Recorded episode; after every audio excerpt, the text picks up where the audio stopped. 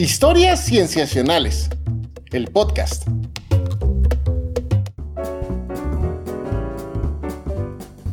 Bienvenidos a Historias Cienciacionales. Una vez más estamos grabando para ustedes para traerles aquello en ciencia que nos mantiene muy interesados y con muchas preguntas porque es un tema muy cotidiano y cercano a varios de nosotros. Yo me llamo Víctor Hernández y estoy muy contento de saludarles. Empezando con mis amigos. La primera de ellas, Sofía Flores. Hola, Sof. Hola, Vic, ¿cómo estás? Bien, bien, gracias. Contento de que vamos a platicar un poco de Em, de, animales que viven en nuestras casas que no somos nosotros. ¿Estás hablando de los gatos? Estoy hablando quizá un poco de gatos, pero sobre todo de perros y, seguramente que a Pach eh. también le da mucho entusiasmo este tema, querido Rodrigo Pacheco Pach. Ay, hola Sofía, Víctor. Sí, me encanta el tema del que vamos a hablar hoy. Siempre, siempre digo lo mismo de, los temas que vamos a abordar, porque en realidad todos me emocionan mucho, pero ahora sí, de verdad, este me emociona mucho porque me gustan los perruchos, pero también me, gusta mucho la historia que hay entre los perros y los humanos. Eh, me fascina. Y qué chido que vamos a hablar de esto hoy.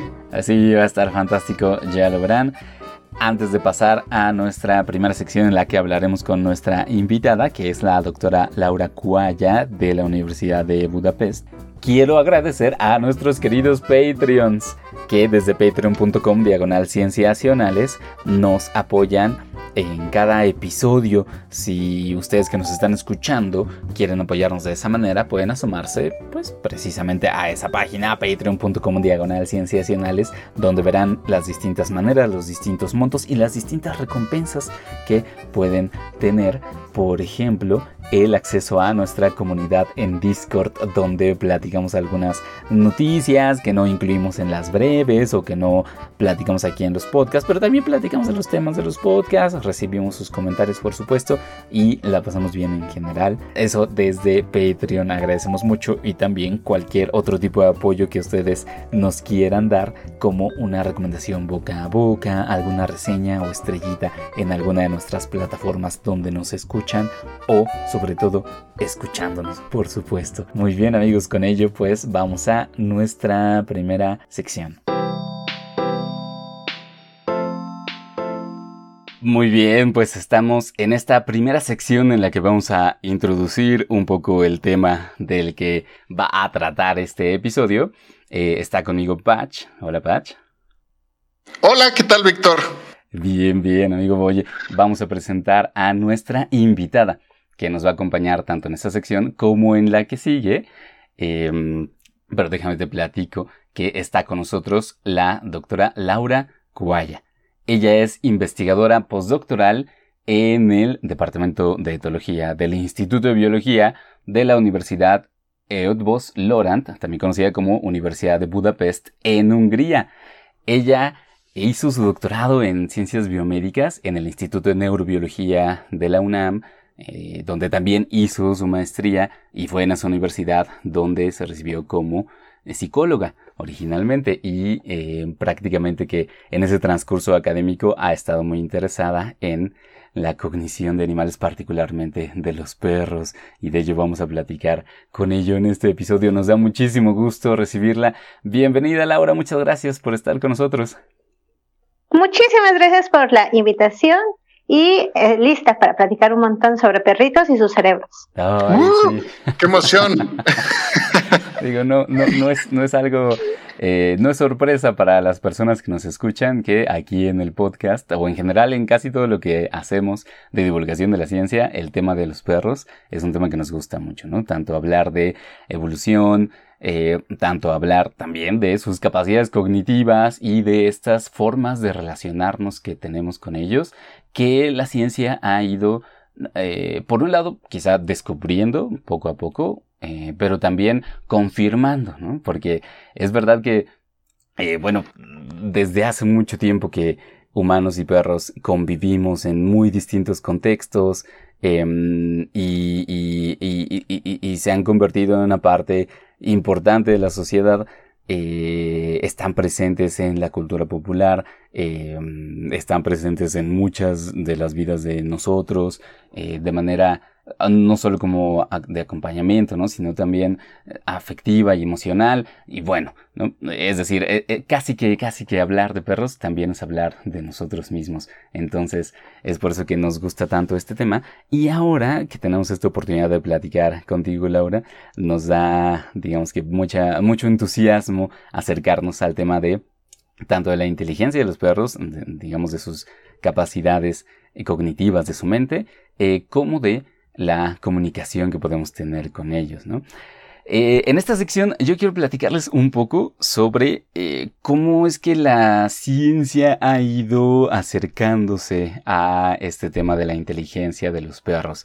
Eh, y podemos decir que, digamos, los perros nos han acompañado desde hace muchísimo tiempo, miles de años prácticamente, y es verdad que distintas disciplinas de la ciencia se han interesado en ellos. Eh, ramas como la paleontología, como la biología evolutiva, incluso fisiología, nos, han contado de cómo ha sido este transcurso en el cual hemos convivido, eh, las consecuencias que, que han tenido esos miles de años en los que hemos estado juntos con ellos, pero también eh, disciplinas científicas se han interesado en su inteligencia o, como podemos llamarle también, sus habilidades cognitivas. Em, y uno de los primeros estudiosos que se acercó a ese tema fue el mismísimo Charles Darwin, que digo, después de haberse ya hecho famoso con la publicación del origen de las especies, comenzó a interesarse también en las habilidades cognitivas de los humanos, en su posible origen evolutivo, pero a partir de ello también fue teniendo un acercamiento comparativo con otras especies, es decir, contrastando esas habilidades de inteligencia de los humanos con otros animales y uno de esos animales con las que los comparó, nos comparó, fue con los perros. Eh, y esto es bello porque él digamos que se dedicó a observar particularmente a su perro, a un, eh, perro de la raza terrier que tenía en su, en su finca, en su granja, eh, desde donde él trabajaba y, e incluyó muchas de las observaciones que hacía con este perro en sus escritos, particularmente tanto en el libro El origen del hombre de 1871 como en La expresión de las emociones del hombre y los animales en 1872. Que claro, estos, estos, estos datos pues eran mucho más observacionales, como les llamaríamos ahora, ¿no? Es decir, anecdóticos. Em, datos que tenían que ver con lo que Darwin veía que su perro hacía ante tal o cual estímulo o un poco más allá tratando de asociar estados emocionales de su perro con gestos o con em, comportamientos particulares. Esto le interesaba mucho a Darwin, ¿no? Eh, la, la, la, idea de, de em, la universalidad, como le llamaba, de las expresiones, de la expresión de las emociones. Em, y pues los perros fueron uno de sus objetos de estudio. Podemos plantear ahí, como hacen eh, muchos historiadores de la ciencia, podemos plantear ahí un poco el origen de este interés científico en em, la inteligencia de los perros o en la mente de los perros, pero por supuesto que a partir de entonces podemos tener una larga historia de, investigación em, que como les digo ha venido desde diferentes disciplinas, pero que en, que en psicología particularmente eh, esto se ha notado mucho, ¿no? Pues em, eh, no, no, quisiera hacer aquí una larga lista de investigaciones desde el punto de vista histórico de la psicología de los perros, sino simplemente poner en dimensión que desde esos tiempos, desde finales del siglo XIX, es que los perros han sido un objeto de estudio de la psicología y que a lo largo de ese tiempo hemos tenido, por decirlo así, como que grandes luminarias. Digamos que uno de los que retoma primero los estudios de Darwin es uno de sus em, es uno de sus principales herederos intelectuales, eh, George Romanes, que eh, le dedica, digamos, eh, varios de sus escritos, incluso uno de sus libros importantes, Inteligencia Animal, de finales del siglo XIX, a precisamente las habilidades de inteligencia de varios animales, incluyendo los perros.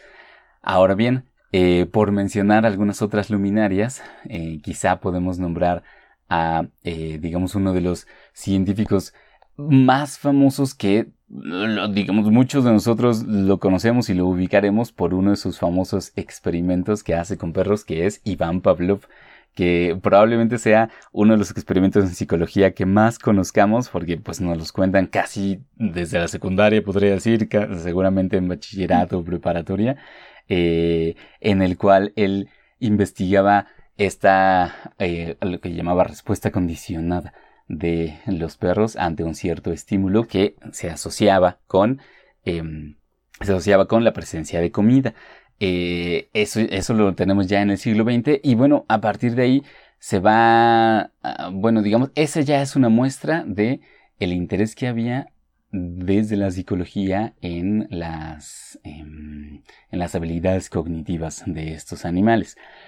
Hagamos un salto, amigos, ahora porque em, actualmente, y bueno, eh, quizá de esto también nos pueda dar una perspectiva, o bueno, su perspectiva, eh, Laura, eh, que es que en, años recientes el interés por las habilidades cognitivas de los perros se ha redoblado mucho, o será que ahora está mucho más presente en los medios, no lo sé, pero em, ahora incluso se tienen varias distintas subramas de investigación Em, en las cuales pues se siguen investigando la, algunas, se siguen investigando habilidades, capacidades que pueden tener los perros en relación a nosotros, pero también en relación con sus propios cerebros, eh, con sus propios eh, sentidos, eh, con sus habilidades perceptuales. Em, y una de las ramas que ha sido también de mucho interés es precisamente la de cómo es que los humanos y los perros nos podemos comunicar. Eh, quizá una, una, primera pregunta que te podamos hacer, Laura, em, eh, tiene que ver precisamente con eso, ¿no? Tú sientes que, bueno, ¿qué tanto has percibido tú, que, además formas parte de estas corrientes de investigación, eh, ¿qué tanto has percibido tú que está creciendo el campo de investigación en neurobiología, psicología, etcétera, eh, al respecto de los perros. Pues te cuento que para mí es muy emocionante ser parte de esta manera de investigar a la mente de otras especies, porque desde la facultad a mí me parecía muy, muy interesante. Por ejemplo, también estas historias que nos cuentan de cómo los chimpancés van transmitiendo eh, tradiciones culturales unos a otros, y esos relatos maravillosos de Franz de Waal y todas, eh, todos estos autores. Pero cuando acabé la licenciatura, sentí que no había realmente una opción para investigar algo así, porque muchas veces esas investigaciones con otras especies implican estudiar en zoológicos o en, o en bioterios a, otras especies y entonces, pues, eh, acabé estudiando mejor algo aburrido en la maestría de humanos. Mm. Y estaba esta opción en la que podías estudiar a los perros, eh, perros de familia, porque eso es algo muy bonito de, esta nueva corriente de investigación en perros, es que todos los perros son perros de familia. Entonces no, tienen, no, están en una situación de bioterio y además como los perros, eh, su ambiente natural es con humanos, Tampoco está este problema donde de repente, por ejemplo, puedes tener una cebra y ponerla en un laboratorio y para la cebra sería estresante, de repente un ambiente extraño, con gente alrededor. Y en cambio para los perros eso es parte de su ambiente natural. Y desde un punto de vista ético y también de, pues, de que puedas comparar el estado psicológico de los perros se parece bastante al de los humanos cuando están haciendo experimentos. Entonces, eh, para mí fue muy eh, una excelente este, aspecto o cosa que empezara esta manera de hacerlo y en el doctorado tuve la suerte de que mi supervisor aceptó eh, hacer este proyecto y entonces tuve la oportunidad de, este, de, estar en los primeros laboratorios con esta metodología. Sí, que está fantástico. me, agrada lo que comentas, es muy puntual sobre el, aspecto familiar de los perros y que se llamen canis familiaris. Eh, es, muy lindo porque realmente la casa, el hogar, suele ser muchas veces el hábitat natural de los perros ahora. Entre estar entre familias como tal, ¿no? más bien no el hábitat natural, sino el, el contexto en el que normalmente se encontrarían estos animales. Sí, totalmente, pero eso también fue un caso ganado en la etología porque hace como, yo creo que más de 20 años, eh, pero no, pero menos de 50. Aquí en, el aquí en la Universidad de Budapest, el investigador principal, Adam Mikroshi, convenció a la comunidad científica de que los perros eran una especie que merecía la pena ser estudiada desde el punto de vista etológico, porque muchas de las opiniones antes de esto era, pero los perros ni siquiera son una especie como tal, son como una deformación de lobos o algo así. Y una de las cosas que se decían era que no tenían un ambiente natural. Mm. Y gracias a los trabajos pioneros se, eh, se, acepta ahora que el ambiente natural de los perros es eh, vivir en un ambiente con humanos. Claro, claro. Sí, tanto, tanto en casas como eh, fuera de ellas, ¿no? Porque también em, se menciona el dato de que hay una gran cantidad de perros que, digamos, no viven dentro de casas, ¿no? O en ambiente familiar, pero viven en la ciudad o en las alrededores de ellos, ¿no? Eh, o sea, los famosos perros callejeros, em, que creo que son una proporción importante de la cantidad total de perros que existen en el mundo, pero por supuesto, o sea, están en un ambiente humano, ¿no? No deja de ser un ambiente humano, que, que, les impone ciertos retos o que les da ciertas oportunidades. Entonces, em, digamos ya, fíjate por, por, ejemplo Laura, ya por sí pensar en esos dos subcontextos de los perros y en cómo pueden responder a cada uno de ellos, ya sería una cosa interesante también de, de preguntarse al respecto de, eh, de cómo lidian, ¿no? Eh, intelectualmente con, con esos dos.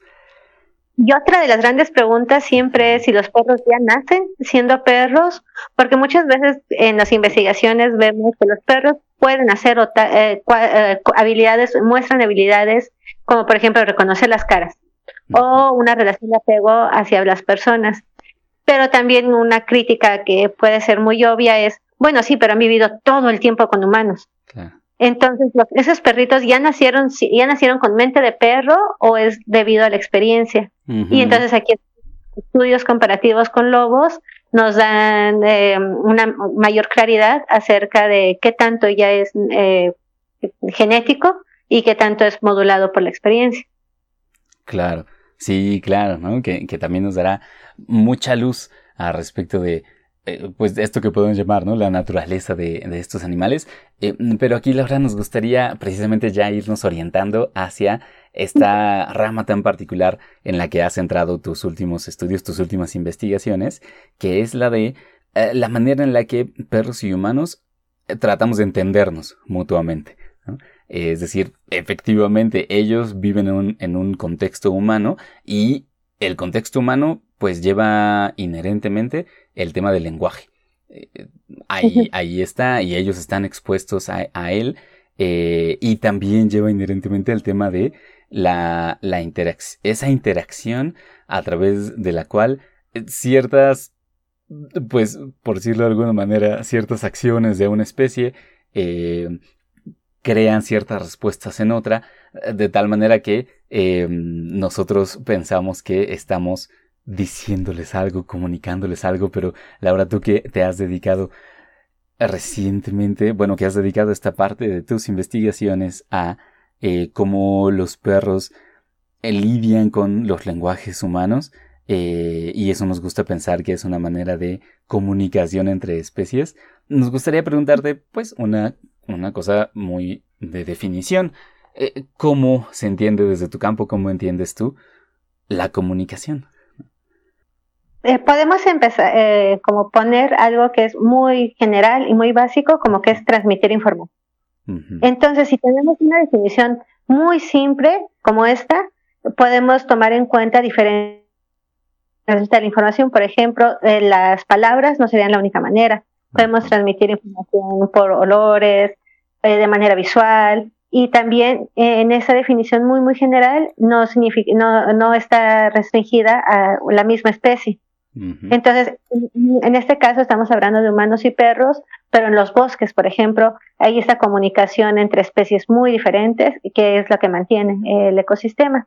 Entonces, podemos verlo a grandes rasgos como transmisión de información. Claro, fíjate, sí, sí, sí. Y, y, puesto de esa manera, eh, pues como que sería difícil decir que no hay comunicación entre perros y humanos que tanto nosotros como ellos estamos transmitiendo información Eh, ya si es voluntaria o involuntariamente, supongo que es otra cuestión. Eh, ya si, si hay cierta complejidad en esa transmisión o no, me imagino que también es otra cuestión. Pero con esta definición que nos das, eh, pues me imagino que ha servido mucho para ir, digamos, creando las grandes preguntas que han servido para investigar la comunicación entre especies.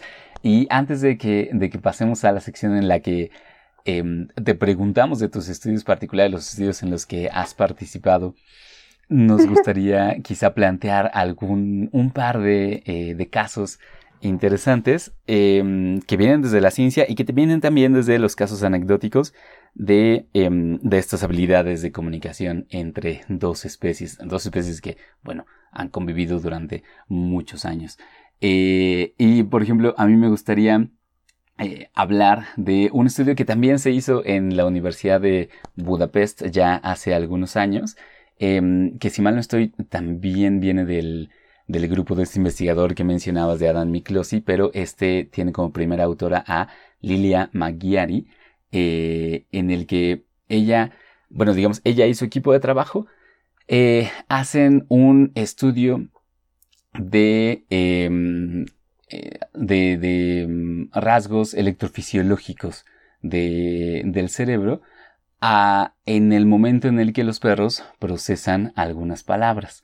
Y entonces eh, lo que ellos hicieron fue exponer a los perros a palabras que ellos conocían, tomando un grupo de perros, eh, los exponen a un grupo de... Mm, a, ciertas palabras en tres diferentes categorías, a palabras que ellos conocen, eh, a palabras que son fonéticamente similares, pero que no son palabras como tal, palabras en el lenguaje natural que ellos estaban usando, eh, y a palabras que no son palabras de ninguna cosa, ¿no? O sea, no son ni fonéticamente similares ni nada, sino que simplemente son sonidos sin sentido. Em, mientras eh, ellos están registrando la, eh, a través de electro, eh, electroencefalogramas, eh, la, las, em, la actividad cerebral de, de los animales. Eh, y es interesante lo que ellos concluyen a partir de este estudio, que es que em, parece que hay una, bueno, más bien que cuando los perros escuchan palabras que conocen y palabras que se parecen pero que son fonéticamente similares, la respuesta es similar en sus cerebros, pero es distinta a la que tienen cuando eh, son expuestos a palabras que no tienen sentido, a, palabras que no son similares a las que ellos conocen. Entonces, em, lo que nos dicen en su artículo es que pues existe, digamos, eh, es interesante de por sí, ver que los perros pueden, bueno, digamos que la actividad de su cerebro discrimina entre palabras sin sentido y palabras que suenan a las que conocen, pero también que eh, el hecho de que esa actividad cerebral no distinga entre palabras similares, fonéticamente similares, y, las palabras reales, eh, nos dice que tal vez existe algún cierto límite entre, entre la complejidad de palabras que los perros pueden procesar. Eh, y ese para mí es un estudio muy interesante porque precisamente nos pone en ese, en ese contexto en el cual nosotros, a nosotros nos gusta pensar que los perros de alguna manera nos entienden, ¿no? O, bueno, si tenemos perros en casa, nos gusta pensar que, que, que, que saben lo que les estamos diciendo, ¿no? Em, por supuesto que eso está lleno de eh, varios sesgos propios, ¿no? Pues nos gustaría que nos entendieran, em, pero estudios como este nos muestran que quizás sí saben cuando les estamos diciendo algo, aunque tal vez, bueno, no, podemos saber todavía si saben exactamente qué es lo que estamos diciendo, pero sí que pueden identificar cuando estamos usando palabras de nuestro, usando palabras, digamos, de nuestro lenguaje como tal. Eh, Sí, entonces, em, para mí ese estudio es muy, es muy interesante. Eh, y, no sé ahora si nos ponga, eh, bueno, digamos, si, si este tipo de casos, bueno, este tipo de estudios vaya precisamente abonando en qué tanto eh, bueno, digamos, en sí, en sí podemos ir sabiendo qué tanto los perros nos entienden, ¿no? Este, lo resumiste muy, muy bien y sí conozco el estudio, es de una colega de aquí. Sí. y eh, un comentario al respecto es que en general, primero es que siempre tenemos estas dudas de qué tanto realmente nos estamos comunicando, pero no solo con los perros, por muchísimo tiempo también fue con los bebés. Mm, Entonces, ¿en qué momento los bebés eh, ya son humanos y en qué momento no? Y tradicionalmente, por mucho, mucho tiempo, a los bebés se les consideró como tablas rasas. Entonces es un cúmulo de sensaciones y no te puedes comunicar. ¿Cómo que todavía son humanos? O sea, había esa pregunta. Me llamó mucho la atención esto que dices. ¿No se consideraban humanos hasta cierta edad? Cognitivamente diciéndolo, este sí, y por muchísimo tiempo. Entonces hay gente de aristócrata que es así como, no, no, no, yo no abro con esos, eh, con, esos seres hasta que tengan uso de la razón. Y, y, cuando, cuando entiende de una manera u otra, decimos, ah, bueno, ahora sí ya eres un ser razonable o un ser con el que me puedo comunicar. Y entonces, por ejemplo, son los perros, en general ellos están habituados o están acostumbrados a que les digas la palabra completa, por ejemplo, o la palabra bien, por así decirlo. Y entonces cuando de repente les haces estas, estos trucos donde solamente cambias un sonido o algo así, ¿por qué los perros esperarían que es algo totalmente diferente. Entonces, si te, te digo, vemos, eh, en lugar de vamos, pero me estoy yendo, lo más probable es que tú lo interpretes como un vamos, porque ves el contexto y normalmente si, nos estamos yendo, vamos, sería lo más lógico. Y entonces no es que no entiendas la palabra o que no hayas visto que había un error, sino que dada tu experiencia, lo más probable ha de ser que es esta palabra, ya así llenamos un montón de huecos en la vida. Entonces, siempre están esas interpretaciones y de hecho, eh, digo que este artículo ah, también yo lo he utilizado en presentaciones porque es ilustrativo y a veces se escucha, pero tengo unos de los ejemplos que tenían las palabritas. Mm. Entonces, y la palabra que ellos escuchan mucho, hasta mis perros saben esa palabra, es hiere, que es como ven. Entonces, ojalá se escuchen, entonces la voy a poner. Ah, sí, gracias. Hiere. A ver, ahí va. Hiere.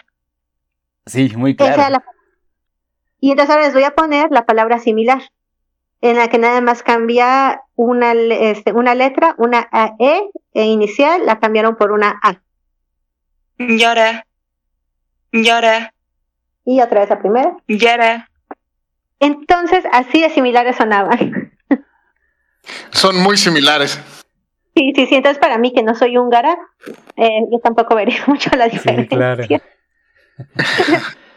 Pero también esto, eh, entonces es esto de ir viendo las capacidades y todos esos perros, por ejemplo, hay estudios conductuales que muestran que los humanos tenemos, le tendemos a prestar más atención a, si no me equivoco, a las consonantes en las palabras y los perros hacen lo opuesto. Entonces, si, los humanos preferimos las consonantes, los, los perros prefieren las vocales. Entonces, eh, estos estudios también son muy ilustrativos porque muestran cómo podemos procesar el mismo, eh, la misma palabra, el mismo sonido, pero como nuestros cerebros son diferentes, tendemos a tener diferentes sesgos o preferencias al interpretar estos sonidos. Oh, sí, eso está buenísimo. Eh, y, para, para irle dando también espacio al otro lado de la ecuación, eh, quisiera mencionar un estudio en el que, pues más bien lo que se intentaba era ver qué tanto los humanos podemos ir aprendiendo a reconocer las señales o la información que nos transmiten los perros con sus comportamientos. Solo voy a mencionar rápidamente un estudio que hizo, eh, bueno, que lideró Kerstin Mainz de la Universidad de Lincoln en Reino Unido con colegas de esa misma universidad y de la Universidad Ghent en Bélgica, en la cual enseñaron a niños tan jóvenes como de 3 a 5 años y a los papás de esos niños a interpretar los gestos eh, bueno, las señales de los perros que están en, em, en, situaciones estresantes, ¿no? Señales de estrés. Entonces, a todos los participantes se les enseñó cómo ligar esa, esas, esas señas con, con, con, digamos, a interpretar correctamente esas señas de comportamiento y lo que encontraron es que sí se puede enseñar a los humanos a, a interpretar adecuadamente las señales de los perros, ¿no? Que eh, con, un cierto tratamiento, em, con una cierta, pues sí, con una cierta capacitación, eh, los niños pequeños podían aprender incluso, ¿no? A, reconocer cuando un perro está suficientemente estresado, por ejemplo, como para ser agresivo, ¿no? Eh, lo cual, pues, definitivamente ayuda mucho en la interacción perros y humanos, eh, digamos, aprender eso desde, desde muy pequeños. pero también veían que, pues bueno, dependiendo de la edad de los humanos, era más fácil, digamos, es un poco obvio, pero también lo vieron, era más fácil que, que aprendieran a interpretar estas señales y que eh, se podía, ese, ese aprendizaje podía perdurar a lo largo del tiempo. Entonces, bueno, es un estudio breve, digamos que, probablemente ya dábamos por hecho que sí se podía, pero pues es padre también verlo em, ya en un ámbito eh, científico, académico, que, que, pasa por revisión por pares, eh, que nos habla también de ese otro lado, ¿no? en, el lado en el cual, pues los perros tienen sus maneras de expresar ciertas cosas eh, y que muchas veces nosotros no estamos tan atentos a ello, pero pues es una parte integral de ese, eh, de ese ciclo de la comunicación, ¿no? Sí, este, nada más como para poner otros puntos. algo que se ha visto que incluso humanos que no tienen perros y que no conviven con perros y pueden interpretar son los ladridos. Mm. Entonces, en los ladridos, los perros pueden, eh, si tienen perros o tienen un vecino perrito, pues como saben, los perros pueden ladrar por muchas cosas. Entonces, a veces pueden ladrar de una manera agresiva y otras veces de una manera de juego. Entonces, por ejemplo, los ladridos de juego suelen ser más agudos y tener el, el espacio entre ladridos es mayor, por ejemplo. Y entonces todas estas señales eh, sonoras que los perros hacen, como gruñidos también, en realidad, las personas eh, que se ha visto en estudios aquí también del departamento que tenemos la capacidad de interpretar si es algo de acercarse o, algo positivo o algo negativo. Entonces, es los humanos parece que tenemos la capacidad de extraer estas señales emocionales de, en, las vocalizaciones de los perros. Y eso es interesante, primero porque no, eh, incluso sin ningún entrenamiento podemos hacerlo, y también porque es bastante útil en la vida que eh, si te están ladrando feo o te están gritando o sea, la especie que sea, actúes en consecuencia y lógicamente. Y entonces la hipótesis que hay, y los estudios parecen soportarla, es que en general las vocalizaciones de muchas especies se parecen. Y entonces por, eh, siguen como unas reglas básicas, donde por ejemplo estas agudas y con eh, mayor intervalos suelen ser positivas, y como lo compartimos entre muchas especies mamíferas, por eso podemos entenderlo. Sí, claro.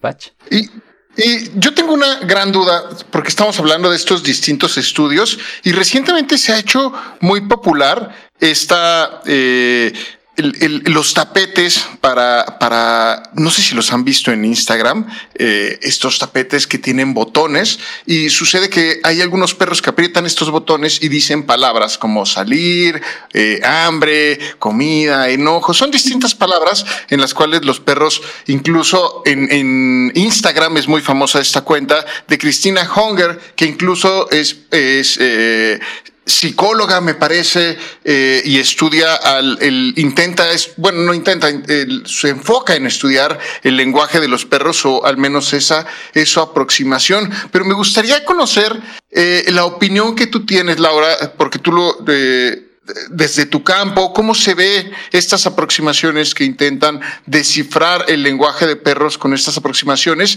y también eh, qué nos puedes decir a nosotros que nosotros tenemos un perro en casa y se nos podría llegar a antojar mucho a tener estos tapetes para tener una para incrementar las interacciones que tenemos con nuestros perros.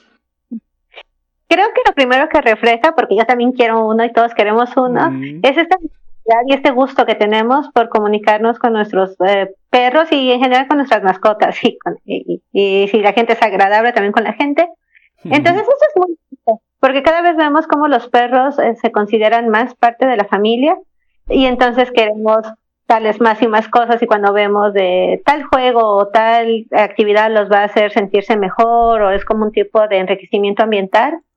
No, eh, las personas en general tendemos a querer es proporcionar este tipo de enriquecimiento y a querer mucho. De parte, esos videos son como sorprendentes este, y uno puede ver muchos y seguirse.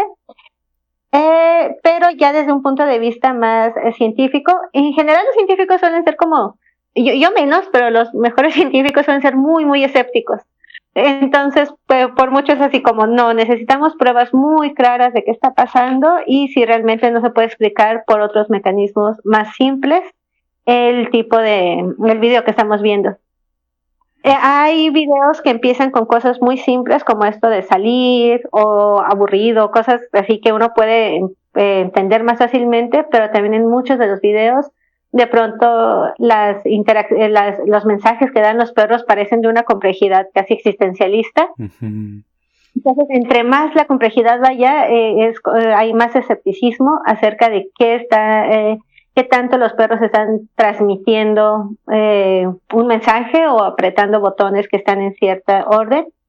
Claro, porque es eh, de lo que comentas sobre este escepticismo que se empieza a hacer entre más complejo sea. Yo, yo me recuerdo mucho esta situación con el gorila, con la gorila Coco, en donde se comenta que la, la, su cuidadora, la persona que se encargaba de Coco, eh, se, se comenta muchas veces que editaba ciertos videos para que se interpretara que Coco estaba comunicando ciertas cosas, cuando en realidad no estaba eh, como tal hilando las ideas como se mostraban en los videos.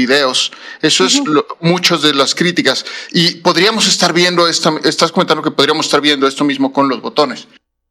Creo que este grado de escepticismo es sano para promover un avance en el conocimiento de los perros y también no importa que nuestros perros no se comuniquen de manera compleja por los botones, con botones y que aún así los vamos a querer y los perros se comunican de otras maneras que sí entendemos, pero claro que ese tipo de anécdotas eh, empiezan investigaciones y empiezan así como de será, y entre que será o no será, vamos a encontrar muchas otras cosas.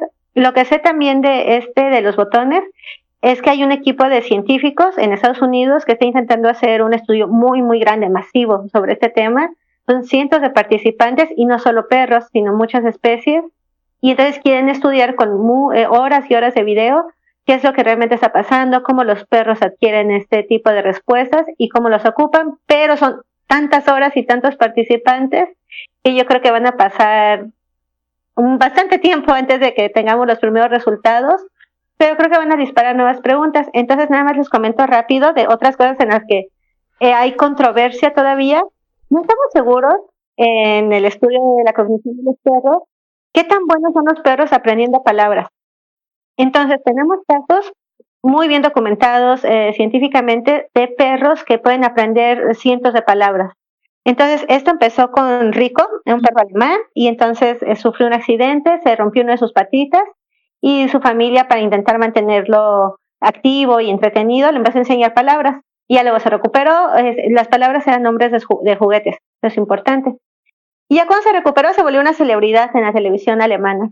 Entonces eh, se volvió una celebridad porque podía, le decían el nombre del juguete y él recuperaba el juguete, o sea, llevaba el juguete y aprendió, si no me recuerdo, como 200 palabras.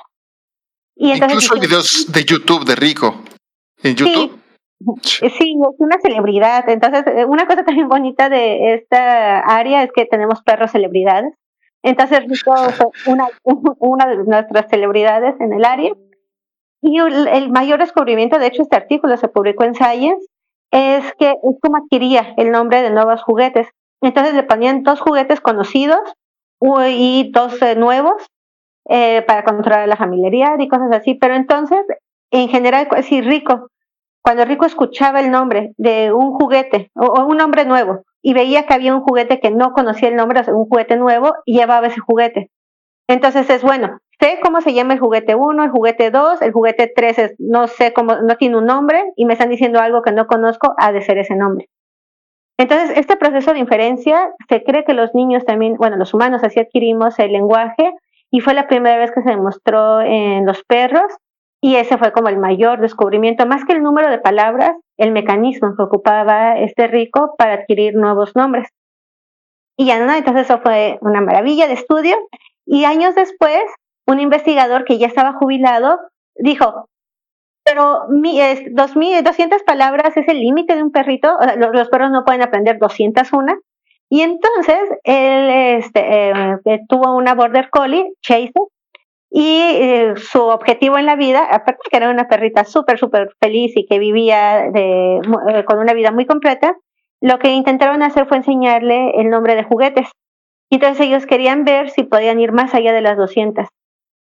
Y le enseñaron, le enseñaron, principalmente él, porque tenía más tiempo libre y quería mucho su perrita, y entonces le enseñó muchas palabras, muchas, muchas, muchas, muchas, muchas, tantas, tantas que llegaron a 1022 en, en años. un montón. Ya sé, y entonces el público, cuando publicó el estudio, dijo, bueno, 1022 es mi límite. Aparentemente Chaser puede seguir aprendiendo muchas más, pero ya hay que terminar en algún momento este estudio. Entonces, 1022 es hasta ahora el máximo que está documentado que un perro puede aprender de palabras y eran tantas que incluso los investigadores cuando hacían las pruebas tenían que anotar el nombre en el juguete porque ya no, ya, ya no sabes cómo le habías puesto de nombre a ese juguete. Wow, o, sea, Rico tiene el récord. No, no, no, Chaser. Ah, Chaser, perdón, Chaser tiene el récord. Eh, Rico fue pionero, pero Chaser lo llevó más allá de todo, porque también su familia tenía muchísimo tiempo libre y eh, una de las grandes cosas de Chaser es que también aprendió gramática. Entonces no es lo mismo lleva la taza a la mesa que lleva la mesa a la taza, lo cual no tiene sentido, pero no es lo mismo. Y entonces esta Chaser podía eh, llevar un juguete hacia el otro o el otro hacia la otra dirección dependiendo del orden. Fue una de las cosas que también innovaron con esta Chaser. Pero entonces aquí viene la controversia, porque eso es, eh, bueno, ya sabemos que eso pasa. Pero la controversia es, ¿todos los perros tienen esta habilidad de aprender nombres de juguetes? Y hay estudios aquí en el departamento, hay un, este, un proyecto que se llama eh, Perros Genio, algo así. Y entonces ellos, e, este grupo dentro del departamento considera que solamente hay unos cuantos perros con habilidades especiales que tienen la capacidad de aprender nombres de juguetes y creen que no todos los perros pueden aprenderlos. Pero por otra parte están estos dos perros que, que no parecen haber sido elegidos de manera especial o cuál es la probabilidad de que Chaser fuera un perro genio. Y entonces está esta controversia que está en marcha. No sabemos si todos los perros tienen esta capacidad o no. Y por ejemplo, algo que tenemos la intuición, pero tampoco sabemos, es si para los perros es más fácil aprender nombres de acciones, eh, como da la patita, gira, ve, regresa, en lugar de nombres de juguetes. Entonces parece ser que hay una diferencia y parece ser eh, igual de nuevo anécdotas y eh, interacciones con perros nos eh, sugieren que puede que para ellos sea más fácil aprender palabras de, de acciones, verbos, en comparación a sustantivos. Oye, suena muy interesante esta, este grupo de perros genios de los que nos comentas y de lo que hacen con ellos. me suena un poco como la, escuela para, para mutantes eh, jóvenes de, de Xavier, de los X-Men, pero para perros, estos perros mutantes genios. Oye, la pues, estamos ya entrando así profundamente en el tema, entonces quizás sea buen momento para cambiar de sección, para ahora sí centrarnos en tus estudios. Eh, si te parece bien, vamos para allá. Y ahora sí, en esta sección en la que pues ya nos empezamos a adentrar en el tema. Es un tema muy grande, seguramente daría para varios episodios, pero eh, pues por supuesto que queremos platicar contigo, Laura, respecto de los trabajos que tú has hecho en este campo. Eh, podemos, podemos quizá comenzar con este que, mm, eh, que, sonó mucho a, a, inicios de año, que se cubrió mucho en diferentes medios. Em, que es este estudio en el que tú eres primera autora, y en el que estudiaron la capacidad de los perros de reconocer de reconocer idiomas, ¿no? de reconocer eh, lenguajes naturales de los humanos. Eh, te pedimos si nos puedes contar un poco del estudio, quizá de, de, cómo nació, qué es lo que estudiaron y qué concluyeron a partir de él. Sí, bueno, ese estudio eh, le dedicamos muchísimo tiempo, así que lo queremos mucho, los resultados. Y lo que donde primero la pregunta fue si los perros podían distinguir entre el idioma que se habla donde ellos viven, lenguaje familiar, en comparación a uno desconocido. Sabemos que los bebés pueden hacer esto desde que son muy chiquititos, pero los idiomas, como uno tiende la intuición, se pueden parecerse mucho o pueden ser muy diferentes. Entonces, por ejemplo, el español se parece mucho al portugués, al italiano, al francés, las lenguas romances. Pero este, tenemos en otros otras familias de eh, idiomas como el inglés o el ruso o el chino, son muy diferentes. Entonces, para nosotros, eh, por ejemplo, si vamos a un lugar muy turístico, nos sería fácil distinguir que lo que se está hablando ahí, aunque unas personas están hablando, no es español, pero ya no sería más difícil, por ejemplo, establecer qué tipo de idioma asiático se está hablando. Entonces decimos, ah, suena algo asiático, pero no sé exactamente qué es.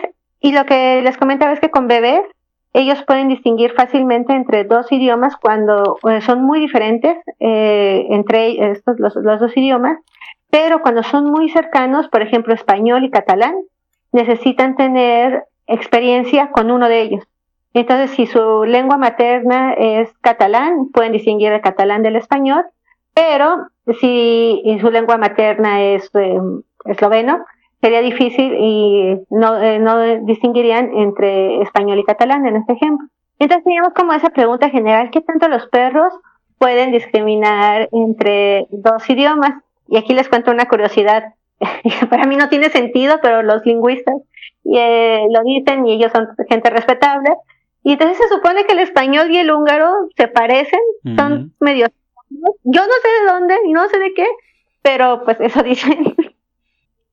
Entonces, este estudio lo hicimos con eh, eh, invitando a perritos húngaros y a perritos que hablaban español, eh, bueno, que su idioma es español, su idioma general familiar. Y esta pregunta, ¿los perros pueden distinguir entre dos idiomas? Y esto es como una pregunta bonita, pero nos lleva con el trasfondo de esto o lo que eso significaría es que los perros pueden extraer los patrones que identifican a cada idioma. En general, tal vez han escuchado que las lenguas romances como el español son como más cantaritas, más así. Y entonces es, ese ritmo los perros pueden extraerlo porque aquí en este estudio no estábamos interesados en si reconocían palabras. Entonces, otros estudios de laboratorio han mostrado que los perros pueden reconocer palabras que son salientes para ellos y así. Pero en este, nosotros queríamos saber si podían, eh, eh, reconocían este tono del idioma, este ritmo. Y para, por eso, en lugar de ocupar frases que, los perros, que fueran importantes para los perros o que fueran conocidas para ellos, utilizamos fragmentos de El Principito. Entonces teníamos El Principito en español y en húngaro y les pusimos a los, eh, a los perros esos sonidos. Entonces voy a ponerles un, bueno, como ya sabemos cómo se escucha el español, les voy a poner un cachito de cómo sonaba el de húngaro Super. para que vean. Sí. Igen. Nekem egy búzatábláról nem jut eszembe semmi. Te vagy a hibás, mondta a kis herceg. Entonces, esos eran nuestros estímulos en húngaro, que son pedacitos de El Principito. Y bueno, también para no dejar, les voy a poner cómo se escuchaba el español. Uh -huh. ¿Cómo era mi zorro? No era más que un zorro semejante a cien mil otros pero yo le hice mi amigo y ahora es único en el mundo. Entonces, estos pedacitos fueron los que los perros escucharon mientras estaban eh, dentro del resonador magnético. En total participaron 18 perros y la mayoría húngaros. Entonces, si había regiones cerebrales que pudieran distinguir entre esos dos idiomas. Y encontramos que sí, que en la corteza auditiva secundaria es donde los patrones cerebrales podían distinguir entre ambos idiomas y de manera muy interesante también encontramos que los perritos que, que tenían más años eran mejores eh, representando su cerebro estos dos idiomas, entonces era, los podían diferenciar mejor, por decirlo de alguna forma, por lo, eh, cual comprueba o sustenta que es una habilidad eh, que adquieren gracias a la experiencia. Y eso es muy bonito, porque nosotros nunca le enseñamos a nuestro perro, oye, hoy tienes que aprender cómo suena el español, no vaya a ser que te vas al extranjero y no sepas. Y entonces enseñamos esto, pero ellos lo aprenden, porque siempre están al pendiente de lo que pasa en, el entorno, en su entorno social. Los perros son muy, muy, muy sociales, y para ellos, nosotros los humanos, somos una fuente muy importante de información social, y entonces esto muestra cómo siempre nos están poniendo atención entonces, incluso cuando tú sientes que no les estás enseñando algo, están atentos. Todo el tiempo están absorbiendo información visual, auditiva, por todos lados, por lo que comentas. Y qué, qué, curioso esto de la resonancia magnética con los perros. He visto fotos en algunas investigaciones, pero ya que te tenemos aquí, ¿Cómo diablos metes a un perro a una resonancia magnética? Porque yo como humano he estado, no, me han hecho alguna resonancia magnética, he estado en el momento en el que se hace y por lo que ves muy claustrofóbico, estás en la máquina, hay muchísimo ruido y los perros llegan a ser muy sensibles a este tipo de estímulos y tienen que estar muy quietos. ¿Cómo le hacen? Eh, bueno, eh, te cuento que lo, cuando, nosotros lo hacíamos más, que entrenamos más a los perritos en México, todo empieza acosando a la gente, obviamente. Entonces vas a parques de perros y disimuladamente le dices, oiga, veo que tiene un perro muy bonito. y cree que es un perro. Entonces, como muchas cosas en investigación, en realidad lo difícil o el reto es encontrar familias que tengan la disponibilidad y las ganas de ayudarnos porque no, no les pagamos. En Estados Unidos sí les pagan y les pagan bastante, pero nosotros no. pero les decimos gracias y los queremos. Así es esto. en algún tiempo hasta consideramos ir a Estados Unidos con nuestros perros y ya que ellos mantuvieran la casa, pero bueno. Todavía no hemos llegado por el punto. Pero entonces, ya de que conseguimos estas familias, en general intentamos que todo el entrenamiento y toda esta parte sea muy positiva para los perros. Entonces, lo que hacemos primero es ir a sus casas y enseñarles que lo que queremos es que se queden quietos.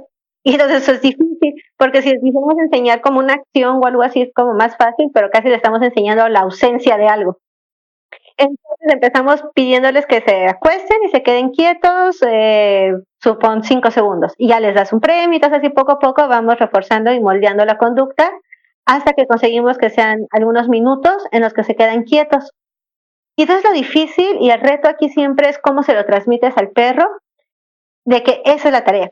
Y, y al inicio siempre tenemos perritos que te ven y así como de, tu, tu juego está bien aburrido, déjame ir por mi juguete y te enseño un juego más divertido.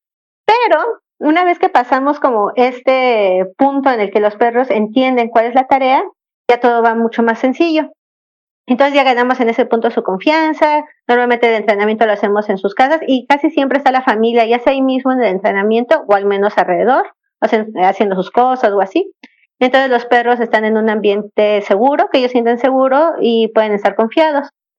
Y después los llevamos a un resonador de mentiritas, para que entonces ahora se habitúen a que van a estar en una mesa, de que la mesa se mueve y de que tienen que ocupar audífonos para protegerlos del ruido. Entonces no es, no es como su máximo usar audífonos, pero lo permiten. Y entonces, bueno, ya. Y después de esto, ya ahora es el entrenamiento en el resonador. Desde antes ocupamos sonido, para simular el sonido que van a escuchar en el resonador, pero pues es diferente ya estando ahí. Y además existe evidencia de que los perros podrían ser sensibles al campo magnético en general. Entonces puede ser que ya estando allá sientan también algo diferente que nosotros humanos no sentimos. Y entonces el entrenamiento ya termina en el resonador y nosotros consideramos que un perro ya está listo para los experimentos cuando pueden quedarse quietos durante un 5 o 6 minutos, depende del experimento, y quietos en el contexto de resonancia significa que se muevan menos de 3 milímetros. Wow. Y los lo logran. Ah, y de Qué buenos perruchos, ¿eh? Sí, pero ya sabes, a veces es así como de, ah, este, este experimento ya, bueno, la sesión de hoy no funcionó y se movieron 5 milímetros o algo así, y uno exagerando, como, oh, esto es un desastre. Oye, pero ¿cuánto tiempo es de cuánto tiempo es del primer acercamiento hasta poder realizar experimentos? No, depende de la disponibilidad que tenga la familia. Entonces, normalmente eh, eh, puede ser que sea como una vez a la semana que vemos a los perros, pero suelen ser unas ocho sesiones mínimo para que ya eh, puedan participar en los experimentos. Y como eh, supondrán, entonces es difícil tener estos perritos entrenados, o sea, son perros especiales y es una muestra chiquita. Y entonces una limitación que tenemos en los estudios en general en el área es que los perros tienden a participar en muchos experimentos. Eh, no es difícil invitar perros nuevos porque ya, ya tenemos esos perros entrenados. Pero la ventaja es que al menos podemos ver cómo reaccionan a diferentes experimentos y así. Está fantástico esto que nos platicas, Laura. Eh, y a me gustaría preguntarte también sobre los resultados. Eh, esto que nos cuentas de las zonas del cerebro involucradas, las cortezas auditivas. Em, solamente por dimensionar, los humanos también tenemos esas cortezas y las usamos para lo mismo. Este, nada más un poquito antes, se, me olvidó contarles una anécdota de lo de los perritos que nos entrenamos. ¿Ah, sí? Una vez teníamos una perrita este, que podía participar, se llamaba Molly. Y ella le tenía mucho, mucho miedo a las tormentas y eh, todas esas cosas. Y entonces, después de que le entrenamos, parece como que ganó más confianza. Entonces, aparentemente este tipo de entrenamiento, y de, porque también es mucho de inhibición, de autocontrol, de no te muevas, espera un momento y así, parece que les ayuda a ganar confianza y antes, iniciando, cuando empezamos ese proyecto, evitaba invitar a perritos que parecía que tuvieran algún problema de miedo de ruidos, pero aparentemente el resonador no les da tanto miedo porque como son ruidos predecibles, que sabes cómo van a estar y así, parece que incluso podrían ayudarles algunos, pero solamente como una anécdota o algo de lo que hay. Y otra cosa que también quería comentarles que es importante es que todo el tiempo dentro del resonador, eh, cuando estamos haciendo los experimentos, está el entrenador o la entrenadora y también eh, una persona una familiar para el perro. Normalmente es el dueño o la dueña, pero puede ir otra persona, quien sea que quiera llevar ese día el perrito. Y entonces en ese sentido los perros siempre están tranquilos porque no es como ya me dejaron aquí solo o qué hago aquí o así. Y eso creo que ayuda muchísimo a que se puedan quedar quietos porque saben que están en un ambiente seguro. Entonces en general los perros confían mucho en nosotros y en que si una persona está ahí y les dice quédate ahí y la persona se ve que está bien, los perros confían. Sí. Ah, Entonces nada más paréntesis, pero sí es un paréntesis bonito. Pues, no, no, no bastante orgullosos de que nuestra aproximación es ética y entonces pues, lo eh, contamos. Y la otra cosa sobre las cortezas auditivas. Sí. Es muy interesante porque en el experimento que hablábamos de los idiomas, también presentamos otro, un control en el que oh, teníamos los mismos sonidos, pero los eh, partimos en pedacitos de 30 milisegundos, después los reorganizamos y entonces al final no sonaba como lenguaje. Entonces sonaba eh, no natural y la idea de estos sonidos es que eran controles porque eran el mismo audio, pero revuelto de tal forma que ya no parecía un, el lenguaje. Te les voy a poner un ejemplo de uno de esos, cómo sonaba.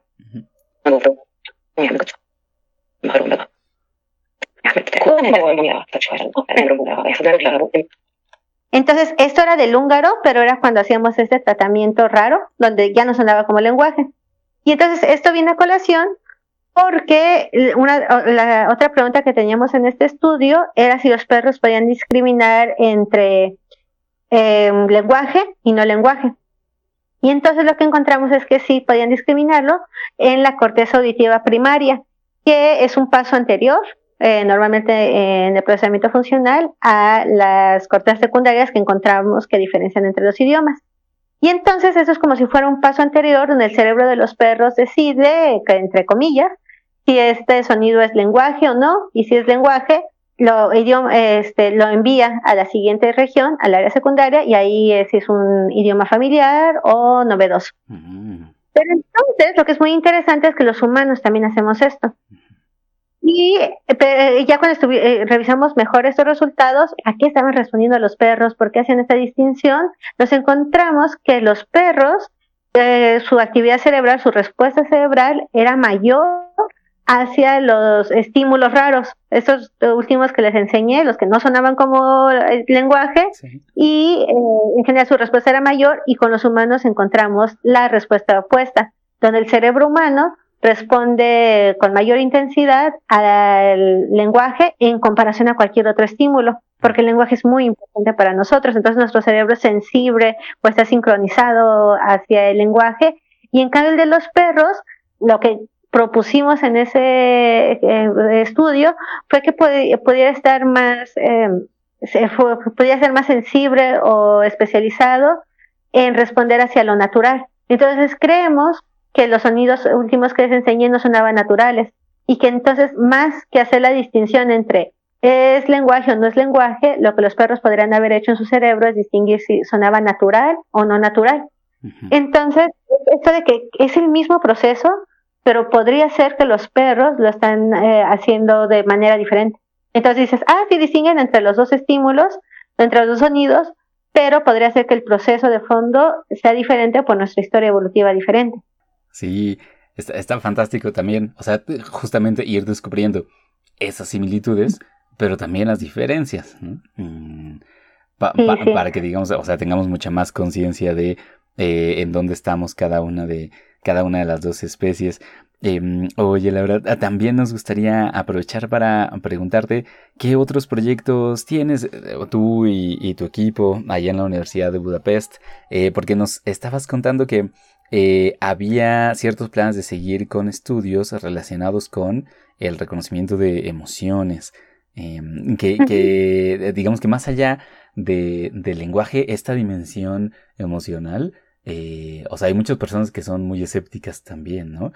Eh, por supuesto que ha habido, digamos, grandes em, argumentos a favor del trato ético hacia los, hacia los animales que tienen que ver con que eh, muchos animales pueden tener respuestas emocionales, ¿no? Entonces, no queremos hacerlos sentir mal, ¿no? No queremos que sufran. Y, y, si sabemos que sufren, entonces, pues no es ético tratarlos de una cierta manera o no.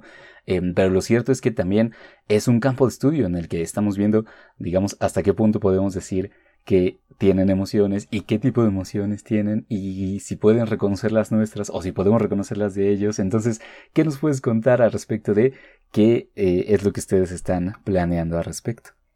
Bueno, voy a empezar no contestando tu pregunta y voy a eh, empezar con algo que yo creo que en el futuro se va a saber, pero ahorita está controversial, mm. y es lo de los celos en los perros. ¿Celos? Entonces, ajá, todos sabemos que son tiernos en muchas cosas, pero siempre hay muchas anécdotas eh, que no les da tanta gracia cuando quieres mucho otro perro enfrente de ellos. Y ha habido estudios que están explorando eso, pero son muy controversiales. Mm. en cuanto a si los perros lo están, eh, cómo lo están procesando, porque a veces son videos.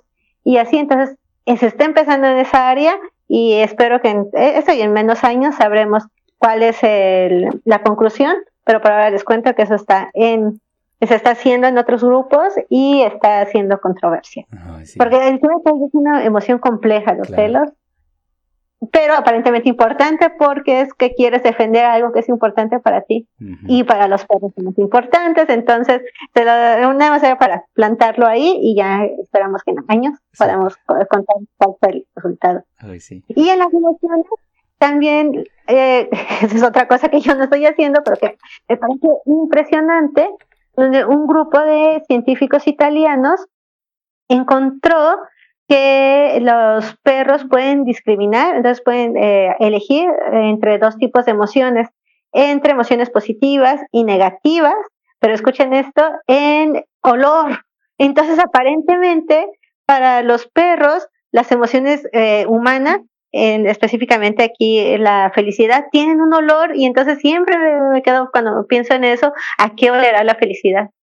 Entonces ellos pueden detectarlo y eso es eh, bastante interesante y que yo como humana no me lo puedo imaginar tanto. Sí, está súper eh, padre eso. Entonces es cierto de que cuando estudias a otra especie, también son otros sentidos, otra manera de ver la vida. Y entonces eh, los perros, que su sentido del olfato es eh, muy, muy diferente al nuestro, con unas capacidades asombrosas, pueden, eh, pueden aparentemente cuando ven una cara humana, las áreas olfativas también se involucran, porque no sabemos cómo tampoco mucho, pero sabemos que están involucradas y también en eso de las emociones. Entonces, cuando a ti te ven feliz, no solamente te están viendo, te están escuchando, también te están oliendo aparentemente. Y es eh, bastante interesante. Pero bueno, ahora de lo que sí estamos haciendo eh, en general eh, solemos hacer como tomar pedacitos fragmentados de lo que es la vida. Entonces en este ejemplo lo que les ponemos son caras de emociones de humanos. Entonces son humanos expresando felicidad y emociones negativas. Tenemos tristeza, eh, enojo y susto. Entonces, miedo es la palabra. Entonces, lo que, queríamos ver en, en experimento es si los perros pueden distinguir entre estas emociones, que son eh, simplemente fotografías de humanos expresándolas. Y lo que encontramos es que hay un área en la corteza temporal y eh, también en el caudado, que se considera que es donde se procesan las recompensas, que, eh, que responde mayormente a las emociones, a la felicidad en comparación a imágenes, a caras sin emoción, pero también ya en, en otro análisis vimos que esta área también responde más hacia las caras felices en comparación a todas las otras negativas. Y entonces esto fue un resultado muy bonito porque es acerca de la felicidad en caras humanas, que los perros sí las procesan en un área específica. Y ya como segunda pregunta, teníamos la duda de si solamente los perros estaban viendo esta emoción positivo o falta o no positivo, entonces qué tal que solamente podían hacer en, eh, viendo caras en una distinción sencilla positivo, no positivo, o si en cambio podían tener como una regulación más, más detallada. Y para eso lo que quisimos ver era si había regiones que podían distinguir entre las emociones negativas. Entonces, si pueden distinguir, por ejemplo, entre miedo y enojo y así. Y encontramos áreas que pueden distinguir también entre estas, entre pares de emociones negativas entonces, esto fue interesante porque significa que los perros no solamente hacen la, una evaluación de la valencia, sino también de emociones más específicas. Pero lo que no encontramos fue una diferencia entre caras enojadas y caras tristes. Como siempre, puede ser que en nuestro experimento podría haber participado más perros, tal vez eh, presentarles más veces, pero por ahora al menos la respuesta cerebral no es tan fuerte para este par de emociones en comparación al resto de ellas. Entonces, ese es el experimento que estamos, que es sobre emociones, em, sobre las vocalizaciones y así. Queremos encontrar alguna región que eh, saber si alguna parte del cerebro de los perros responde más hacia las vocalizaciones humanas en comparación a otras especies. Entonces estamos haciendo un experimento muy bonito donde estamos poniendo también sonidos de zorros, porque son cánidos, entonces son cercanos a los perros, pero son desconocidos para los perros, y de chimpancés, que son primates, pero también desconocidos para los perros, y esperamos así poder encontrar una respuesta preferencial en su cerebro hacia las vocalizaciones humanas. Y ya que estamos en confianza, les quiero contar el ejemplo que no es oficial, donde no estoy haciendo como algo que debería de hacer, pero que me gusta mucho, ese es, por ahora es conductual, pero en lo que estoy muy emocionada es porque estoy investigando si los perros tienen un tipo de risa.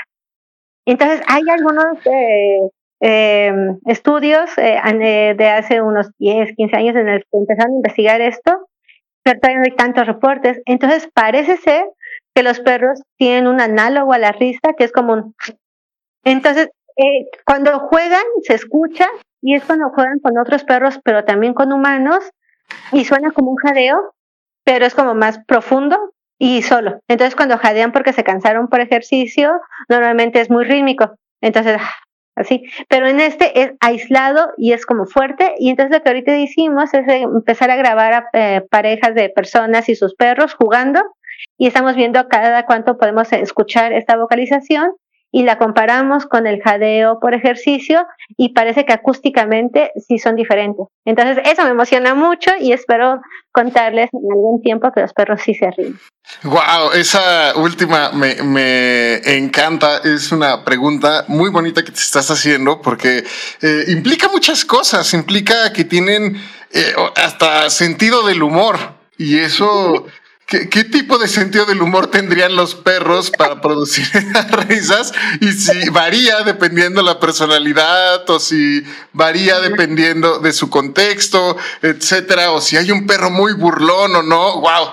Eso sería fascinante. Jamás lo había escuchado. Había escuchado de los perros que sonríen cuando normalmente hacen algo malo, están en una situación de estrés que levantan sus, eh, eh, enseñan sus encías y parece que te van a enseñar los dientes en cuestión agresiva, pero a veces se ven muy arrepentidos o muy contentos de lo que están haciendo. Y sobre esto que tú estás diciendo, involucrando el sentido del humor, la vista, el olor, la forma en que están aprendiendo, un poco para cerrar esta, esta plática tan bonita que estamos teniendo, eh, ¿tú, ¿tú qué considerarías si tenemos, bueno, más bien te lo planteo de esta forma. ¿Tenemos la posibilidad de comunicarnos en un futuro eh, plenamente con ellos? ¿O cuál sería tu ideal? ¿O cuál pensarías que sería, eh, digamos, un límite en el cual, digamos, eh, estamos llegando a un punto en el que podemos comunicarnos muy bien con ellos? ¿O ya, ya estamos ahí y simplemente estamos escarbando los detalles? Sí, yo creo que ya estamos ahí. Creo que hemos estado ahí desde hace tiempo y muchas veces cuando tienes un perro en tu vida, sabes que te puedes comunicar con él. Entonces, no necesitas que te contesten palabras para saber que esa relación está ahí. Y, y de un lado y hacia el otro, hacia los dos lados, eh, los dos involucrados sienten esa relación. Entonces, yo creo que gracias al proceso de domesticación, ya estamos ahí con los perros. Uy, está fantástico, Laura. Fíjate, es una perspectiva bien padre. Eh, y entonces lo que los estudios científicos nos pueden decir es eh, cómo es esa comunicación, ¿no? O, de, digamos en qué se basa, eh, de dónde viene, nos puede explicar un poco. pero es muy padre que nos digas que consideras que estamos ahí y que es cuestión, pues, por supuesto, de, de irlo aprendiendo, ¿no? Una última cosa que, que a mí me vino a la cabeza desde que platicamos de los perros que aprendieron cientos miles de palabras, hasta estos que pueden aprender a usar los tapetes y no. Es, es si acaso, o sea, tiene sentido pensar, por ejemplo, en, en enviar a los perros a la escuela pero no solo de entrenamiento, ¿no? Sino como, o sea, porque pues sí se, les envía para que aprendan órdenes y tal, ¿no? Pero quizá podemos pensar en una educación básica para perros eh, de tal manera que, pues sí, como con los humanos, o sea, el, el, objetivo es integrarlos mejor a la sociedad, pues igual podría ser, y ya no suena tan alocado, ¿no? Después de platicar contigo. Y de hecho suena bonito porque es eso de que les pedimos a los perros muchas cosas como que eh, sean bien portados, por ponerlo de alguna manera, en espacios públicos y así. Entonces, es, esa ya suena muy bien tanto para enriquecerlos a ellos en su ambiente, cognitivamente, pero también para integrarlos a la sociedad, como bien dices. Sí, y también estas cosas en los parques de, para perros, de como las reglas de etiqueta que se siguen entre humanos y entre perros, y entonces que si de pronto hay un perrito que no sabe comportarse mucho y la comunidad lo apoya, puedes reintegrarlos totalmente. Claro, sí, está fantástico. Hoy, Laura, doctora Laura Cubaya, muchísimas, muchísimas gracias por haber estado con nosotros en esta charla tan padre. Te muchas, muchas gracias por la invitación y fue ha sido un gusto platicar con ustedes y sí, se nos va la vida platicando. Sí, está fantástico. Oye, antes de eh, despedirte, nos gustaría preguntarte si tienes algún método de contacto que quieras dar por si alguien quiere seguir tu trabajo o tal vez contactarte para algo eh, o incluso como ofrecer a sus perros para experimentos, ¿dónde podrían contactarte? Este, por Arroba lauberi con V y, y latina, eh, ahí pueden contactar siempre y también por Facebook, eh, Laura Becuaya. Eh, siempre estoy contenta de platicar con ustedes con, de, acerca de perros. Y si quieren eh, enviarme un correo, también puede ser a lauravcuaya.gmail.com. Entonces, por cualquier medio, y yo platico sobre los perros. Fantástico. Pues una vez más, un enorme agradecimiento por esta charla que aquí vamos a cerrar. Esta fue pues esta entrevista que hicimos con la doctora Laura Cuaya y esperamos que les haya parecido interesante, que quizá haya cambiado alguna perspectiva con la que ven a los animales o algunos de los animales con los que eh, habitan, con los que cohabitan. Por lo pronto nosotros estamos terminando este episodio y pues nos gustaría, hablando de comunicación, que se comunicaran con nosotros en alguno de nuestros métodos de contacto. ¿Qué cuáles son, Sof? Eh, nos pueden encontrar eh, por un correo electrónico en, arroba, en historiascienciacionales.gmail.com También nos pueden, nos pueden encontrar en Twitter o en Instagram como arroba cienciacionales. En Facebook estamos como Historias Cienciacionales. Y también eh, nos pueden encontrar de la misma manera en cualquier canal de streaming. Y de manera personal también nos pueden contactar. Entonces voy a empezar primero con Patch para preguntarle cómo lo encontramos a él. A mí pueden encontrar en Twitter como arroba pachecovv. ¿A ti, Vic? Como arroba Víctor Rogelio y a ti, Sof. Yo estoy como arroba soflofu. Y sepa que sobre todo en Instagram, que es donde subimos nuestras breves, tenemos también harto contenido sobre perruchos y otros animales porque es uno de nuestros temas favoritos para las breves. Este episodio se acaba, amigos. Muchas gracias por habernos escuchado. Hasta pronto.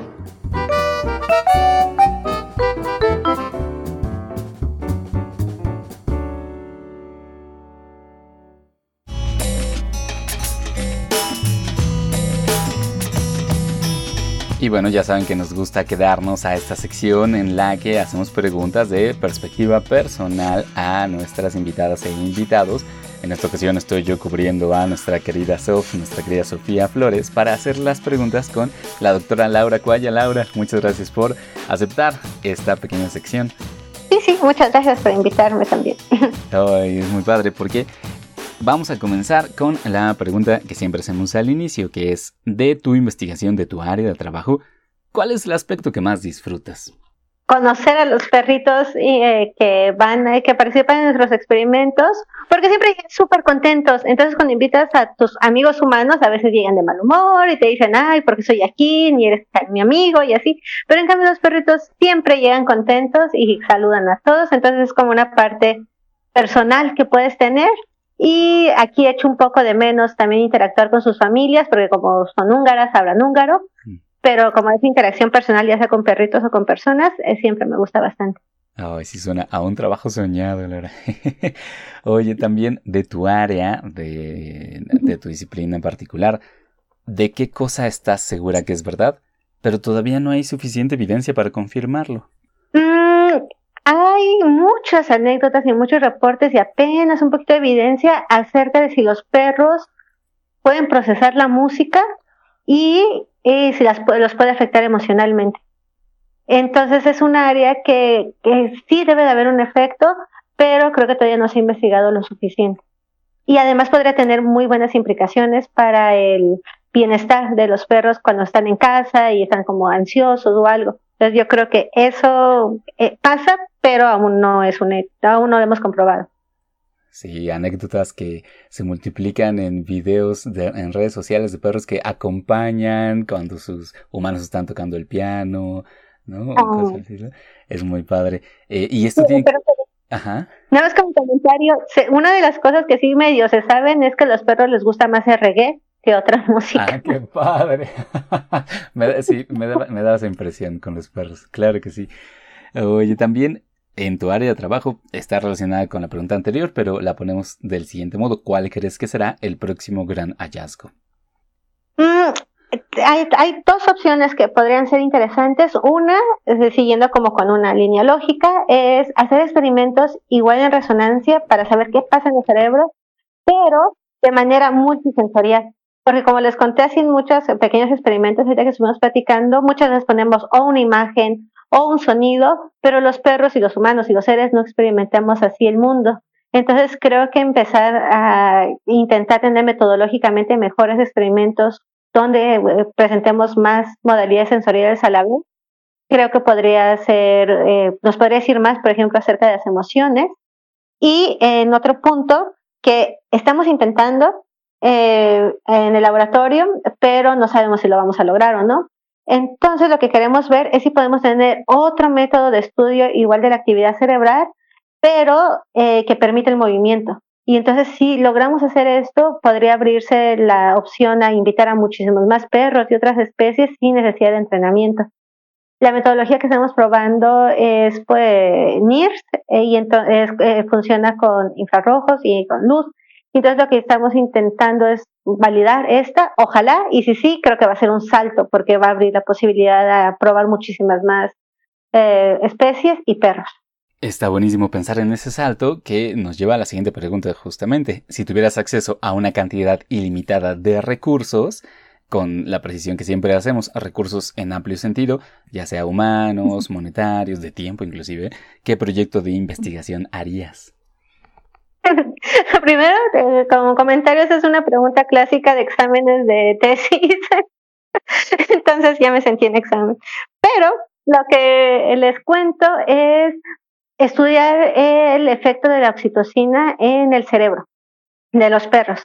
Hay evidencia de que al interactuar con humanos, tanto los perros como los humanos, secretamos oxitocina que normalmente es una mm, hormona que se vincula al apego y a este amor romántico y así. Entonces, seguramente cuando los perros tienen oxitocina, ya sea que se administre intransalmente o simplemente debido a la interacción, debe de haber cambios en cómo su cerebro se conecta, en cómo funciona su cerebro. Entonces sería un tema muy, muy, que me gustaría mucho estudiar, porque también hay una hipótesis de que creen que tal vez la domesticación de los perros fue gracias a la oxitocina. Entonces, ojalá y algún día pueda investigarlo. Digo, eh, eh, es padre que la hayas ya recibido esta pregunta en, en, exámenes porque, bueno, la que nos das es una, es una respuesta muy padre, Laura. Y finalmente, eh, una pregunta que suele costar trabajo a nuestros invitados e invitados, pero vamos a ver qué tal te va a ti. Si viajaras a una isla desierta, ¿qué música, qué libro y qué objeto te llevarías? Sí, es una pregunta difícil porque seguro arrepiente. Ay Dios, ¿por qué dices? Pero bueno, de música, les cuento que no soy mucho de música y siempre siento que tengo algo mal en la cabeza. Entonces luego veo como a la gente le gusta muchísimo la música y yo normal creo que a los perritos les gusta más que a mí, pero paso por etapas y por ejemplo Daft Punk siempre me gusta, son amplios y en general la música electrónica me gusta, entonces como algo así me llevaría de música. De libro, eh, pensaría que un libro que tuviera muchísimas hojas para que durara mucho, pero ya este, pensando más prácticamente, un libro que me gusta mucho es Solaris. Y entonces es básicamente de lo que hemos hablado, cómo te puedes acercar a una inteligencia o no inteligencia que es muy, muy diferente a ti, en este caso es un océano. Entonces ese libro me gusta mucho, lo leí hace mucho tiempo, así que podría retomarlo. Y de objeto, algo muy práctico. Entonces me imagino como una navaja o algo así. Sí, para sobrevivir leyendo Solaris debo decir que probablemente esa también sea mi respuesta a esa pregunta Solaris para mí de Stanislav Lem. Es así, ah, ah, una gran cosa. Entonces probablemente yo vaya a visitarte a esa isla para platicar del libro. Ah, muy bien. me encanta que también te guste ese libro. Es fantástico, es fantástico. Lo recomendamos ampliamente. Y Laura, doctora Laura Coalla, muchísimas gracias por quedarte para estas preguntas personales. Muchas, muchas gracias y me divertí mucho y queda la sensación de que podemos platicar en otra cosa. Sí, estaría fantástico, tanto de estas perspectivas como de más cosas relacionadas con la ciencia de los animales cercanos a nosotros. Bueno, y también a ustedes que se quedaron hasta acá, muchas gracias y como diría Sof, adiós.